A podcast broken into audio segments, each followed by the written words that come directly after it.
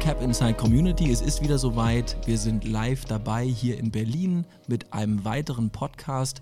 Heute zum Thema, wie kann ich eigentlich effektiv investieren in den Internetboom? Liegt der eigentlich schon hinter uns? Was muss ich machen in der Zukunft, um weiter partizipieren zu können? Und zu diesem Thema habe ich wahrscheinlich die spannendste Persönlichkeit in Deutschland hier mit am Tisch sitzen. Ich neige immer ein bisschen zur Übertreibung, aber ich glaube, in diesem Fall ist das tatsächlich so. Wir sind bei Jan Beckers in Berlin. Ihr müsst euch das so vorstellen, ich kam hier gerade rein äh, und ich habe hier insgesamt 110 Leute angetroffen in dem Büro die unter verschiedensten Schildern von verschiedensten Startups parallel arbeiten. Das heißt, wir sind hier in einem kleinen Konferenzraum und um uns summt es wie im Bienenstock. Und Jan, ich bin super froh, dass das heute geklappt hat und dass wir heute über dich sprechen und auch über BitCapital, denn du bist in das Fondsgeschäft eingestiegen. Also erstmal herzlich willkommen und ich freue mich, dass du die Zeit hast. Ja, hallo zusammen aus Berlin. Ich, ich freue mich auch. Sehr schön. Dann würde ich sagen, für diejenigen, die dich noch nicht kennen, du bist ja einer der echten Serial Entrepreneurs, wenn man so sagen darf. Du hast insgesamt über 20 Startups nach meinem Kenntnisstand gegründet. Ähm, du bist einer der angesehensten Gründer in der Fintech-Branche. Du bist jetzt auch als Fondsmanager, wenn man das so sagen kann, unterwegs mit BitCapital. Erzähl uns doch mal ein bisschen über dich, über deinen Werdegang. Ich glaube, du hast schon mit 16 angefangen zu investieren. Wie hat das angefangen? Wie kommt man als 16-Jähriger dazu, überhaupt zu investieren? Ich habe mit 16 andere Dinge gemacht. Erzähl uns ein bisschen was. Gerne doch. Ähm, ja, also bevor ich angefangen habe zu investieren, habe ich mich erst einmal für Umweltschutz und Politik interessiert. Das war so mit 12, 13, 14, 15. Ich merkte dann aber schnell, dass äh, selbst wenn man vielleicht die richtigen Konzepte im Kopf hat, man eigentlich gerade in dem Alter sehr wenig bewegen kann. Und dann habe ich mich mehr für die Wirtschaft interessiert. Mhm. Und damals, Mitte der 90er, äh, gab es den Börsenboom. Und das war natürlich spannend. Und ich habe mir das ein bisschen angeschaut und dann habe ich meine Eltern überredet, dass sie unbedingt meine Führerscheinersparnisse, damals gab es immer noch 3, 4 Prozent Zinsen, unbedingt in die Aktie von Electronic Arts investieren müssen. Ähm, heute einer der erfolgreichsten Computerspielekonzerne. Ja, und seitdem äh, muss ich sagen, die letzten 20 Jahre habe ich eigentlich immer nebenbei äh, mit recht gutem Erfolg an der Börse investiert. Und jetzt das musst du nochmal genau erklären. Also du warst 16, äh, du hast wahrscheinlich über das Depot deiner Eltern investiert, oder? Das musste ich damals, okay. genau, richtig. Die haben sich das dann ins Depot gelegt und waren dann recht positiv beeindruckt, dass es dann doch ganz gut funktionierte. Kannst du dich noch daran erinnern, was, also was war der Moment, als du gedacht, also was war der ausschlaggebende Grund zu sagen, hey, jetzt muss ich, ich muss Investor werden, ich muss Geld investieren? Mm, gab es einen Moment? Oder? Ich glaube nicht, dass es den einen Moment gab. Mhm. Für mich war das einfach ganz naheliegend, äh, dass man am Ende mit seinem Geld auf die Zukunft setzen sollte. Und mir hat es immer Spaß gemacht, über die Zukunft nachzudenken. Und äh, letzten Endes ist das, ist das ein, äh, eine ganz interessante Aufgabe, über die Zukunft nachzudenken und dann mit seinem Geld abzustimmen, wie sie sich wohl bewegt und dadurch das Geld letzten Endes zu vermehren. Das hat mir damals großen Spaß gemacht. Das macht mir heute großen Spaß und das wird mir auch in 30 Jahren noch großen Spaß machen. Dann saßt du quasi in Münster in einem Vorort, hast mit dem Depot deiner Eltern begonnen, deine Leidenschaft zu entdecken. Du warst ziemlich erfolgreich. Ich glaube, ähm, kann man sagen, was du schon mit deinem ersten Investment an äh, Performance erreichen konntest? Ich glaube, das erste Investment hat sich dann im Laufe der nächsten Jahre, äh, ich sag mal, ver, etwa ver zwei, drei, vervierfacht. Also mhm. das war auf jeden Fall, hat gut funktioniert an der Stelle. Ähm, irgendwann wurde es dann verkauft, weil ich das Geld für, für Reisen und was man halt sonst dann so als Teenie äh, äh, brauchte. Ähm, aber es, es, es hat gut funktioniert an der Stelle.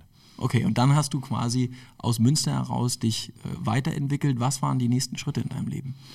Ähm, also Wirtschaft war klar, war für mich der Weg. Ich bin dann von der Gesamtschule auf äh, ein Wirtschaftsgymnasium gegangen, habe dann ähm, dort äh, Wirtschaftsabi gemacht äh, und danach war klar BWL-Studium. Ähm, habe damals überlegt zwischen Münster und Köln, die ich beide irgendwie als Städte attraktiv äh, fand. Ähm, und genau, letztens ist Münster geworden. Und als ich dann mein äh, Studium dort anfing als äh, 19-Jähriger, äh, war es an der äh, zu der Zeit, da ich dieses Interesse für Wirtschaft hatte, ähm, brauchte ich nicht ganz so viel Zeit für das Studium. Mir dann überlegt, was machst du jetzt mit der Zeit nebenbei? Und dann dachte ich, du gründest jetzt was, aber irgendwas, wo du dich auskennst. Und das Ziel damals war dann, der erfolgreichste Partyveranstalter Münsters zu werden. Und äh, weil das ja viele wollten, habe ich mir gedacht, okay, dann muss das jetzt ein bisschen geschickter oder strategischer anstellen. Dann habe ich erst die Plattform gegründet, die mhm. online über alle Partys berichtet, Fotos macht auf den ganzen Events. Äh, das hat dann relativ schnell gut eingeschlagen. Darüber hatte ich dann die Reichweite und die Glaubwürdigkeit. Und dann im nächsten Schritt habe ich dann jeden Mittwoch, jeden Freitag, jeden zweiten Samstag die nächsten Jahre als Student ähm, jede Woche eigentlich zwei bis drei Partys veranstaltet. Und damit auch noch Geld verdient. Das, äh, ich sag mal, hat nicht nur Spaß gemacht, äh, es hat sich auch gerechnet. Auf der anderen Seite äh, muss man sagen, Party-Business skaliert jetzt nicht besonders. Insofern, es war für die Zeit was super. Aber äh, dann war auch relativ schnell klar, ähm, Unternehmer bleibst du auf jeden Fall, aber du möchtest größere, skalierbare Geschäfte aufbauen. Und ich habe damals abgewogen, also mir war klar, okay, als Unternehmer, du willst auf einen richtig langen Wachstumstrend setzen. Und die beiden, die mir damals am einleuchtesten erschienen, war auf den Aufstieg des Internets zu setzen oder auf den Aufstieg Chinas zu setzen. Und ich denke, beide hätten ganz gut funktioniert, aber letzten Endes lag mir das Internet natürlich gerade damals viel näher als China. Mhm. Und insofern äh, habe ich entschieden, da war ich so etwa 22, dass ich Internetunternehmer werde. Habe dann kurz überlegt, mein Studium abzubrechen, um das Ganze zu beschleunigen. Dann nochmal drüber nachgedacht und habe gesagt, eigentlich läuft es alles gut hier. Nimm dir die zwei Jahre, die du noch vor dir hast und bereite dich wiederum perfekt darauf vor, dass du dann aus einer Position der Stärke heraus gründen kannst. Und ähm, ich letzten Endes überlegt, okay, was brauchst du denn so als Internetunternehmen? Ich war damals ein, ein Niemand eigentlich, also in mhm. Münster ging es schon, aber mhm. ansonsten war ich ja ein Niemand. Und vor allen Dingen war mir klar, okay, du brauchst ein richtig gutes Netzwerk und du brauchst die Insights. Wie funktioniert ein Internetunternehmen? Welches Knowledge brauchst du? Was sind die, die, die, die hidden Erfolgsfaktoren letzten Endes? Und ähm, dann habe ich mir eine Strategie zurechtgelegt und die bestand darin, dass ich erst einmal auf die Journalistenseite gewechselt bin. Ich bin dann der erste Managing Editor von Gründerszene.de mhm. geworden, was genau heute eigentlich Deutschlands erfolgreichstes Unternehmerportal ist. Und damals war es der Privatblog von einem guten Freund jetzt von mir, von Lukas Gadowski. Den habe ich damals kontaktiert und habe gesagt, ich baue dir das auf, brauche kein Geld dafür, ähm, ich mache es jetzt größer. Und dann haben wir es gemacht und letzten Endes war es ein guter Schritt, um mein Netzwerk von dem eines Partyveranstalters aus Münster zu dem eines äh, äh, Internetunternehmers weiterzuentwickeln. Das hat dann sehr gut geklappt. Mhm. Und genau, und insofern folgten dann quasi zu, noch im Studium eigentlich die erste richtige Internetgründung. Ähm, das war dann absolventa.de mit sehr starken Mitstreitern, wo ich eigentlich ein gutes Setup gebaut habe, Interimsgeschäftsführer war, die Idee mit sehr guten Leuten und Gründern verknüpft habe und äh, genau und dann zusammen mit anderen das erste Investorengeld rangeholt habe und genau die Firma mit auf einen guten Weg gebracht habe. Ähm, zum Abschluss meines Studiums, ich konnte ja vorher nie ins Ausland wegen äh, des Party-Businesses und aller anderen Verpflichtungen, gesagt, bevor ich jetzt Fulltime durchstarte, will ich auf jeden Fall noch mal ins Silicon Valley mir dort ein paar Monate die Szene angeguckt, um letzten Endes alles Wissen dort aufzusaugen, zu verstehen, wie funktioniert. Welches Jahr war das? Das ist jetzt äh, Anfang 2008. Okay, das, das heißt, da war Absolventa schon ja. gegründet, aber mhm. ich war offiziell noch am Ende meines, äh, am Ende meines Studiums. Mhm. Und äh, damals war das Silicon Valley natürlich inter, insgesamt schon der Ort, äh, völlig klar. Aber es hatte noch lange nicht diesen Status, wie es heute hat, weil Tech oder Internet damals ja noch gar nicht diese Bedeutung hatte, die es, jetzt in der Welt hat. Da war die Wall Street noch deutlich wichtiger ne? und die Investmentbanker. Absolut. Das hat sich ja damals dramatisch geändert. Ja. Absolut. Es war auch, wenn ich mich daran erinnere, als ich studiert habe, von vielleicht 1000 Mitstudenten haben mhm. damals vielleicht drei, vier, fünf oder so übers Gründen nachgedacht. Es war damals noch nicht ganz en vogue, aber es war eigentlich schon absehbar, dass, dass das Internet ein großer Teil der Zukunft sein wird. Auch wirklich interessant zu sehen. Also genau in der Zeit war es tatsächlich so, auch die meisten meiner, ich bin derselbe Jahrgang wie du übrigens, 83 glaube ich. Ähm, das heißt, fast alle, die meinten, sie haben wirklich krass was drauf, wollten zu Goldman oder wollten ins Investmentbanking. Und heute will das halt niemand mehr, sondern heute wollen alle ins Valley. Mal gucken, was der nächste wirkliche Trend ist. Dann ging es aber weiter, weil natürlich, man kennt dich zwar auch für Absolventer, aber die wirklich großen Dinge kommen ja da erst noch. Wie ging es weiter? Genau, wir haben dann, äh, also ich äh, kam dann aus dem Silicon Valley wieder. Es war genau zu der Zeit, als äh, Lukas dann Team Europe ins Leben ruft, also einen der ersten Inkubatoren, die es damals äh, gab. Und mir angeboten hat, quasi als ja, mit einem sehr unternehmerischen Deal eigentlich, mit seinem geborgten Namen und äh, seinem Netzwerk Unternehmen aufzubauen. Ähm, und äh, die habe ich dann aufgebaut. Äh, das war dann Madvertise mhm. ähm, und SponsorPay, die beide irgendwo zwischen, ich sag mal, 10 und 150 Millionen dann äh, verkauft wurden im Laufe äh, der, äh, der Zeit. Mhm. Und als ich operativ aus meiner Aufgabe dort, dort raus war, kam die nächste Gründung und das war dann schon Hitfox, was dann jetzt nach knapp acht, neun Jahren äh, insgesamt eine ähm, Unternehmensgruppe von etwa 25 äh, Beteiligungen ist, die wir zum großen Teil über verschiedene Vehikel selber aufgebaut haben ähm, und die sich jetzt Ionic Group nennt. Und wenn du so auf deine, auf deine Gründerzeit schaust, ich meine, ich glaube, momentan ist ja wirklich so, dass jeder Gründer als Rockstar so ein bisschen gefeiert wird. Ähm, das heißt, dass genau das Phänomen so auftritt, Gründen in der Zeit sexier geht eigentlich gar nicht. Kannst du mit uns vielleicht auch mal ein bisschen teilen, was so die Momente in deinem Leben waren, wo es nicht so gut lief, beziehungsweise gab es die und äh, was waren vielleicht auch die schwierigsten Momente in dieser Aneinanderreihung von Gründungen, in der Aneinanderreihung von auch Profilwechseln vom Partykönig zum Internetunternehmer? Äh, sicherlich auch äh, in, der, in der Magnitude, also in der Größenordnung der Mitarbeiterzahlen. Gibt es da was, was du uns, äh, was du uns, wo du uns Einblicke geben kannst? Mm, also wahrscheinlich die wirklich arbeitsintensivste Zeit war wahrscheinlich die, das Dreierspiel zwischen ähm, Studium, dann meinem eigenen Business und parallel Gründerszene aufgebaut. Das war mhm. wahrscheinlich relativ, ja, ich sag mal, da war nicht, nicht mehr viel anderes daneben. Ähm, und ansonsten muss man einfach auch sagen, die, die ersten Gründungsjahre sind immer die härtesten, wenn man es richtig angeht. Ähm, und äh, genau, das war aber damals auch äh, ja, eine wunderbare Zeit.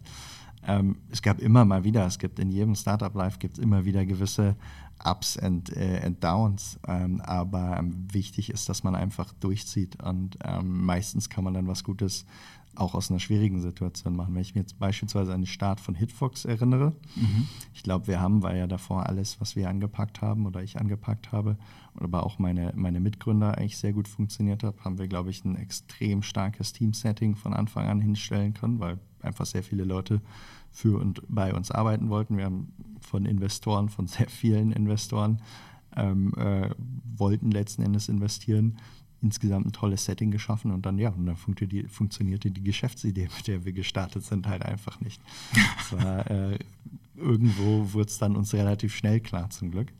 Ähm, und dann haben wir aber auf der anderen Seite gesagt, hey, wir sind hier im großen Game Distribution Markt, nur weil jetzt diese eine Idee nicht funktioniert und ein wunderbares äh, Team hier äh, und eigentlich alle anderen Voraussetzungen, dann finden wir halt eine andere Idee. Und das ist uns dann relativ schnell gelungen und dann haben wir das Business von quasi diesem gescheiterten, in Anführungsstrichen, Game Distribution Modell hin zu einem äh, Online Game Advertising Modell gedreht. Dort hat es dann ziemlich gut funktioniert und dann haben wir relativ schnell gesehen, Online Game Advertising funktioniert gut, aber der nächste große Trend, der sich abzeichnet, ist Mobile. Und dann haben wir gesehen, okay, könnten jetzt zwar, wie es viele andere Unternehmen gemacht hätten, irgendwie einen Head of Mobile einstellen, dann kümmert der sich drum. Damit kriegst du aber die PS nicht richtig auf die Straße und deswegen haben wir gleich ein neues Unternehmen gegründet oder ausgegründet, was das gemacht hat. Und genau, und ich sage mal immer wieder rechts und links von dem, was wir gemacht haben, gesehen, da sind andere Opportunities. Ähm, denen können wir synergistisch zum Erfolg helfen, haben Spin-offs gegründet und haben daraus quasi aus diesem einen gescheiterten, äh, ich sag mal, Geschäftsmodell dann eine Gruppe von recht gut funktionierenden Internetwerb Werbe- und Datenunternehmen zunächst gemacht. Wenn du dich entscheiden müsstest, welche deiner Gründungen ähm, ist aus deiner Sicht die wichtigste gewesen? Ich denke, bis jetzt kann man sagen, äh, sicherlich ähm, äh, FinLeap, weil es mit insgesamt 15 Fintech-Startups inklusive äh, beispielsweise Solaris Bank oder Clark oder der Element Versicherung, ähm, glaube ich, einen ganz entscheidenden Impuls gegeben hat für den äh, wachsenden Aufstieg von Fintech aus Deutschland. Mhm ähm, sicherlich bis, bis heute äh, sehr wichtig und äh, ja, auch sehr erfreulich zu sehen, wie es sich, äh, wie es sich weiterentwickelt mit unserem Support, aber schon lange nicht mehr dem, dem aktiven Management. Ähm, und ich denke, unternehmerisch, abgesehen von, ähm, von BitCapital, über das wir sicherlich später sprechen, also den Asset mhm. Manager, ähm, die nächste große Plattform, die wir aufbauen, ist äh, Heartbeat Labs. Und da äh, machen wir eigentlich dasselbe, was wir im Fintech-Markt gemacht haben, nämlich eine letzten Endes sehr gut und synergistisch funktionierende Plattform nochmal aufzubauen, dieses Mal aber im Gesundheitsbereich und haben da, glaube ich, auch wieder ganz gutes Timing bewiesen, nicht zu früh und nicht zu spät in den Markt einzutreten. Ja, ich glaube, Timing ist ja wahrscheinlich mit der wichtigste Punkt überhaupt. Ähm, wie kann man das richtig abschätzen? Insbesondere, wenn der ein oder andere Hörer wird sicherlich jetzt denken, okay, fine, fair enough es gab diese goldenen Gründerjahre, es gibt sie vielleicht auch noch, aber wir sehen äh, extreme Multiples im Venture-Kapitalbereich. Man sieht aber auch die ein oder andere neue Einordnung. Das heißt, Uber hat nicht die Ergebnisse erzielen können, die man wollte. Ähm, es gibt, äh, Softbank hat auch gerade, glaube ich, ich habe einmal das, äh, das Aktionärspitch-Deck mir durchgelesen und musste wirklich äh, breit grinsen äh, über die Unbeholfenheit, wie Softbank gerade versucht, ähm, ihre Probleme auch äh, so ein bisschen zu erklären oder auch so eine Art Cover-up da ähm, durchzuführen. Der ein oder andere Investor mag denken, dass es jetzt vielleicht auch zu einer Konsolidierung einfach äh, in dem Bereich kommen muss, weil die Bewertungen waren jetzt in den letzten zehn Jahren extrem hoch. Ähm, wie geht ihr damit um? Also Timing ist da ja das entscheidende Thema. Wo siehst du in den nächsten Jahren äh, Konsolidierungsbedarf? Beziehungsweise wo siehst du unterbewertete, auch Investment-Targets und genau wie gibt es eine Methode? Also gibt es eine Erfolgsmethodik, mit der du dir diese Timing-Fragen anschaust? Mhm. Also erstmal glaube ich, ich sag mal, der grundsätzliche Wachstumstrend Internet und Digitalisierung, der wird uns noch die nächsten 10, 20 Jahre sicherlich äh, begleiten und da auch viel Freude an, äh, an Investments bereiten, weil es am Ende ganz, ein ganz großer Teil der Zukunft sein wird. So, ähm, und dann ist natürlich trotzdem immer das Thema äh, Bewertung, wann steigt man wo zu welchem Preis ein. Und ähm, ich sag mal, da versuchen wir immer auf die Themen zu setzen oder vor allem auf die Themen zu setzen, die schon sehr spannend sind, aber noch nicht ab, absoluter Mainstream, das heißt noch nicht total verstanden vom ganzen Markt. Und wenn man jetzt beispielsweise mal auf, äh, ich sag mal, auf vielleicht 2018, 2019 äh, äh, guckt, als ja auch die ersten Jahre, wo wir mit dem äh, Fonds am Markt waren, ähm, wir relativ früh und sicherlich deutlich früher als die allermeisten gesehen haben, ist, dass sich im Connected TV-Markt ein, äh, ein wirklich großes Wachstum mit, ich sag mal, teilweise Wachstumsraten der Unternehmen von, ich sag mal, irgendwo zwischen 50 und 150 Prozent pro Jahr in dem Markt ähm, bewegt. Und äh, auf der anderen Seite, äh, da war unser Vorteil, dass wir selber viele Advertising-Unternehmen gegründet und geführt haben. Ähm, die Börse hat sehr viele schlechte Erfahrungen mit Advertising-Unternehmen gemacht. Mhm. Und deswegen waren selbst die richtig guten Unternehmen eigentlich zu schlechten Bewertungen abgestraft, weil keiner konnte so wirklich die, äh, die Spreu vom Weizen dort unterscheiden. Das sind natürlich genau die Situationen, die wir mögen, wo wir sagen, unser, ich sag mal, langjährig aufgebautes Fachwissen und unsere, unser Netzwerk als Internetunternehmer hilft uns weiter, diese Situation und auch das, das Timing auf diese besser einzuschätzen als, als andere. So, und das hat sich dann sehr, sehr erfolgreich ähm, äh, entwickelt mit beispielsweise Unternehmen, in die wir frühzeitig investiert haben, wie The Trade Desk oder Roku, ähm, die sich beide jetzt in den letzten Jahren vervielfacht haben an der Stelle. Und gleichzeitig ich sag mal, sind wir auch zu Beginn des Fonds durchaus mit einigen der sehr guten Software-as-a-Service-Unternehmen gut gefallen, haben dann aber bei den allermeisten rechtzeitig, als die Bewertungen einfach zu viel Zukunft vorausgesehen haben, ähm, dort äh, unsere Position entweder verkauft oder, oder stark reduziert. Ähm, was wir, glaube ich, jetzt vor uns haben, ist nach, ich sag mal, etwa 18 Monaten äh, Trade War mhm. ähm, und äh, angesichts dessen auch, ich sag mal, deutlich gebeutelter chinesischer Internetunternehmen, haben wir, glaube ich, aus Sicht der Bewertung eine ziemlich gute Phase in, äh, in China bei den mhm. sehr guten Unternehmen vor sich. Ähm, äh, wir glauben, dass, äh, dass dort, äh, ich sag mal, letzten Endes sehr viele schlechte Unternehmen sind, mhm. aber auch durchaus äh, genug vielversprechende und äh, deren Bewertungen haben sich eigentlich im besten Fall seitwärts entwickelt, eher noch etwas, äh, etwas zurückgehend in den letzten 18 Monaten. Und äh, insofern wird es dort sicherlich in den nächsten 18 bis 24 Monaten jetzt viele Chancen geben. Ähm, letzten Endes äh, muss man dorthin gehen, ähm, wo zwar die Chance der Zukunft ist, aber immer auch noch etwas Unsicherheit herrscht.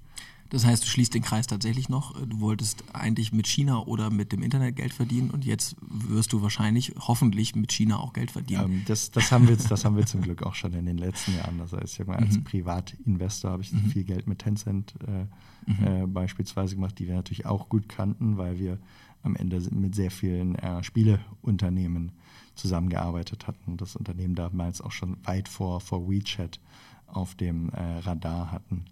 Ähm, aber äh, ich denke, die in den letzten, ich sag mal 2018, 2019, wir unter der Summe unterm Strich kein Geld mit China verdient, mhm. äh, auch um, auf den Fonds bezogen. Ich sag mal etwa 30, 35 Prozent China-Exposure typischerweise. Mhm. Das hat uns äh, durchaus an der Stelle Performance, ich, ich, sag mal im Vergleich mit den USA gekostet. Nach vorne hinaus ähm, wird sich diese Expertise aber klar auszahlen. Und deswegen war es für uns auch sehr konsequent, dass wir halt auch vor Ort in Hongkong äh, ein Büro haben, um einfach noch näher an den, äh, an den dortigen Trends dran zu sein. Wie siehst oder wie geht ihr damit um, dass der ein oder andere Investor ja vielleicht meinen mag, dass gerade in dem Bereich eigentlich die Public Companies, also diejenigen, die gelistet sind, ähm, vielleicht gar nicht mehr die Wertentwicklung haben, ähm, sondern dass in, tatsächlich viele der Wertentwicklungen ja stattfinden im VC-Bereich, im PE-Bereich, weil einige Firmen sich immer später dafür entscheiden, überhaupt public zu gehen. Wie geht ihr mit dem Thema um? Ist das für euch eine Einschränkung oder seht ihr das so gar nicht? Also ich sage mal so, wir, glaube ich, haben, kennen sehr viele Unternehmen, von denen wir ausgehen, dass sich in den nächsten Jahren vervielfachen werden. Mhm. So, ähm, das heißt natürlich trotzdem, da ist immer schon Wertschöpfung vorweggenommen, auch mhm. äh, ich sag mal in privaten Händen. Das heißt aber nicht, ähm, dass nicht noch sehr viel Wertschöpfung an der Stelle vor uns liegt. Und äh, genau auf die zielen wir ab. Für uns sind typischerweise die Unternehmen spannend, wo wir sagen, das sind, die sind jetzt nicht von, ich sag mal, allen schon erkannt, sondern wir suchen die börsennotierten Unternehmen, wo wir glauben, wir sehen eine klare, eine sehr hohe Chance auf Vervielfachung in den, in den nächsten Jahren. Und davon gibt es erfreulicherweise äh, definitiv genug.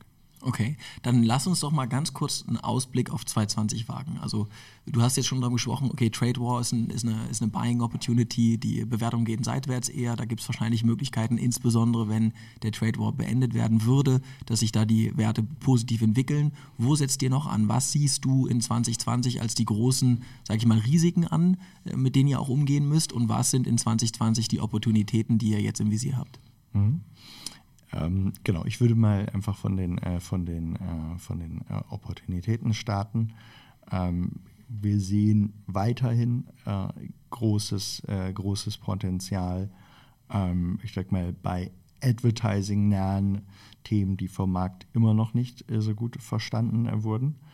Ähm, es können, ich sag mal, Themen rund um Connected TV sein, das können aber auch Daten Plattformen an der Stelle sein, abgesehen von, von Google oder, oder, oder Facebook, ähm, die der Markt noch nicht äh, richtig einordnen kann. Ähm, wir sehen auch, dass es, äh, ich sag mal, sehr spannende Unternehmen inzwischen gibt, die sich im Food-Sektor mhm. als die Gewinner äh, herauskristallisieren. Ähm, erfreulicherweise auch aus, äh, auch aus Deutschland mhm. ähm, äh, äh, einige dabei, die dort sehr gut positioniert sind, inzwischen und immer noch attraktiv bewertet. Ähm, wir glauben, dass der Trade War auch zu vielen Chancen in China führt. Mhm. Insbesondere wenn wir uns auf den komplett vernachlässigten Softwaresektor dort äh, äh, schauen. Ähm, und wir glauben, dass äh, es auch überdurchschnittlich gute Chancen in äh, Südostasien gibt macht, macht deshalb alleine schon Sinn, weil es ja auch äh, Umgehungsbewegungen äh, gibt, dass einfach Vietnam und andere Staaten Richtig. absolut profitieren absolut. davon, dass jetzt China und die USA so im Clinch liegen. Ähm, Habe ich soweit verstanden? Und, sie haben einfach auch noch eine, eine Demografie mhm. ähm, äh, und eine Affinität auch zum Internet, die gerade richtig spannend ist. Und auch da muss man sagen, das ist bis jetzt von den meisten Investoren weltweit jetzt noch nicht ganz so verstanden, weil auch das Problem da ist, man kann nicht einfach in diese Länder gehen und einen Index kaufen, mhm. weil in dem Index kaufst du automatisch immer viel, ich sag mal, zumindest sehr fragwürdiges Accounting mit. Und ich sag, du kaufst einfach viele Probleme ein. Wenn wir mhm. uns, wenn wir nach China gucken, müsst ihr sagen, das ist doch 15 Jahre total geboomt. Da müssen die Börsen ja explodiert sein. Und dann guckst du auf den Indiz und der ist fast gar nicht vorangekommen. Ja, warum denn? Weil die wenigen guten Unternehmen, die eine richtig tolle Werte oder Performance hingelegt haben, einfach in, im Index aufgefressen wurden von dem, was sonst da nebenbei an, äh, an, ich sag mal, fragwürdigen Themen gelaufen ist. Und insofern ist es als Anleger gerade in den Regionen aus unserer Sicht sehr wichtig, dass man entweder sich selber extrem tiefgehend auskennt und mhm. dann Einzeltitel kaufen kann oder aber äh, man letzten Endes über einen Fonds geht, wie beispielsweise uns in unserem Metier, um dort bei den wirklich guten Unternehmen dabei zu sein, weil dann hat man eine, ja, einfach eine echt gute Basis, weil wir A, in das, vom Länderwachstum profitieren und B, vom, äh, vom Wachstum des, des Internetsektors. Und wie gesagt, ich meine, allein in Indonesien sind hunderte von Millionen von potenziellen Nutzern mit ganz eigenen Dynamiken, mit eigenen Märkten, mit auch ganz unterschiedlich funktionierenden Modellen. Also das kann ich mir sehr gut vorstellen, dass man da ohne eigene Expertise nicht äh, sinnvoll investieren kann, auch über einen Index nicht. Eine Frage habe ich aber noch und das ist die nach dem Warum. Du kannst alles machen eigentlich, was es gibt auf der Welt. Ich meine, du könntest wahrscheinlich fast jede Art von Firma starten. Warum gehst du mit BitCapital? Ähm, warum exponierst du dich auch? Ne? Weil am Ende ist es ja schon so, dass in dem Moment, wo du jetzt einen Retail-Fonds, ich meine, der ist für äh, Institutionelle offen, er ist aber auch für Retail-Investoren offen, du exponierst dich. Was ist der Hintergrund? Was treibt dich an, ähm, BitCapital jetzt groß zu machen und dich auch darauf zu fokussieren? Mhm. Ähm, also für mich muss ich einfach sagen, für mich ist das eine große Passion. Mir mhm. macht das wirklich Spaß an der Stelle und das ist auch was, was ich in 20, 30, 40 Jahren äh, gerne noch machen werde. Und auf der anderen Seite ist die Opportunität sehr groß und auch der Bedarf. Mhm. Im Zeitalter von irgendwie Niedrigzinsen ähm, könnte Europa, wenn wir unser Geld etwas smarter anlegen als äh, Gesellschaft, jedes Jahr hunderte Milliarden reicher sein mit nur etwas besserer Geldanlage. Und ähm, so, das ist eine motivierende Mission, dass wir als, ich sag mal, fachliche Experten, die den Aktienmarkt auch sehr gut verstanden haben, dort einer Vielzahl an Anlegern, sei es Retail-Investoren, sei es auch institutionellen Anlegern, einfach mit auf diese Reise nehmen können. Und äh, ich sage mal, vor der Sichtbarkeit der Performance haben wir ja überhaupt keine Angst. Im Gegenteil, wir finden es super, mhm. weil es am Ende total objektiv macht, ob wir einen guten Job gemacht haben oder nicht. Ähm, und äh, so sollte es an der Stelle auch sein. Und insofern ähm, haben wir das ja auch so teilweise in unsere Vergütungsoptionen eingepreist, dass wir sagen, okay, es gibt beispielsweise auch eine Retail-Variante, wo wir letztendlich nur performanceorientiert vergütet werden. Und ähm, so sollte es sein. Das macht uns Spaß. Und am Ende, wenn wir unseren Job dort richtig machen, wird das sicherlich groß werden und wir werden auch gutes Geld damit verdienen. Und bis dahin investieren wir quasi unser eigenes Geld in diesen Aufbau und haben ja auch letzten Endes äh, unser eigenes Geld in, dem, in den Fonds stecken. Wenn ich jetzt als Hörer gesagt habe, okay, das finde ich irgendwie spannend, so, so eine quasi ein Co-Investor sein zu können, auch mit dir. Ne? Ich meine, am Ende ist es ja das, was ich tue. Wenn ich investiere in den Fonds, habe ich eigentlich die Möglichkeit, bei dir nach deiner Strategie ähm, mich auch zu exponieren dann lass uns doch einmal über Performance sprechen. Wo steht ihr gerade? Was sind die letzten Zahlen, die du quasi mit uns teilen kannst? Mhm, genau, vielleicht noch co-investieren mit mir. Genau, die Leute investieren genau dort, wo ich auch investiert bin. Und vor allen Dingen investieren sie natürlich mit einem starken Team, mhm. was wir uns äh, aufgebaut haben, was irgendwie aus Analysten in Berlin besteht, aus Analysten in, äh, in Hongkong. Ähm, und äh, ich sag mal, was am Ende die, die Basis für gute Performance ist. So, wir liegen jetzt, ich sag mal, wir haben ja zwei Fonds aufgelegt und äh, ich sag mal, der Retail-Fonds liegt, glaube ich, jetzt irgendwo bei, ich sag mal, äh, ich sag mal, bei etwa 100, sagen wir 131, 132, nachdem wir in Jahresanfang bei 100 Euro gestartet mhm. ähm, haben. Ich glaube, wir dürfen dazu gar keine Performance-Aussagen mhm. treffen, insofern, aber man darf sagen, wie viel der Fondsanteil jetzt äh, wert ist. Ähm, der institutionelle Fonds, den wir gelauncht äh, haben, hat dieses Jahr, ich glaube, auch auf jeden Fall über 30 Prozent äh, schon erzielt, je nachdem auch, wann es natürlich ausgestrahlt ähm, wird hier. Ähm, insofern, äh, die Performance sieht sehr, sehr gut aus. Ähm, vor allen Dingen, wenn man bedenkt, dass wir ja etwa 30, 35 Prozent China-Exposure haben und äh, seit der Auflage unseres, äh, unseres ersten Fonds in 2018 der Index deutlich dort im Negativen ist, äh, was sicherlich in den nächsten Jahren aufgeholt wird, was uns jetzt aber zwischenzeitlich durchaus etwas Performance gekostet hat. Und am Ende vergleichen wir uns vor allen Dingen, was Amerika angeht, mit dem Nasdaq Internet ähm, Index, äh, wo die meisten relevanten Internetunternehmen sind. Und in äh, China gibt es den CSI Internet Index äh, mit dem wir uns äh, vergleichen. Und äh, so, da liegen wir vor beiden mit sehr, sehr ordentlichem Abstand. Das heißt, die Erfolgsgeschichte geht weiter. Jan, ich danke dir für das Gespräch. Und ich sage an alle da draußen, die zuhören, gerade die Vermögensverwalter, die Family Officer, die äh, den Podcast sich anhören, aber auch die Retail-Investoren, die Interesse haben, einfach bei uns auf der Plattform mal auf die angebotenen Termine auch klicken und natürlich fleißig vergleichen. Wir haben nämlich genau dieses Problem für euch gelöst. Das heißt, ihr könnt natürlich sowohl die Retail als auch die ähm, institutionellen Tranchen bei uns mit allen relevanten Indizes vergleichen. Und mich hat es überzeugt, Jan, ich hoffe, das wird nicht das letzte Mal sein, dass wir sprechen. Ähm, ich denke, irgendwann in den nächsten sechs Monaten sollten wir noch mal, auch nochmal ein Zwischenergebnis ziehen. Vielen Dank ähm, für deine Zeit. Sehr gerne. Danke. Tschüss. Ciao.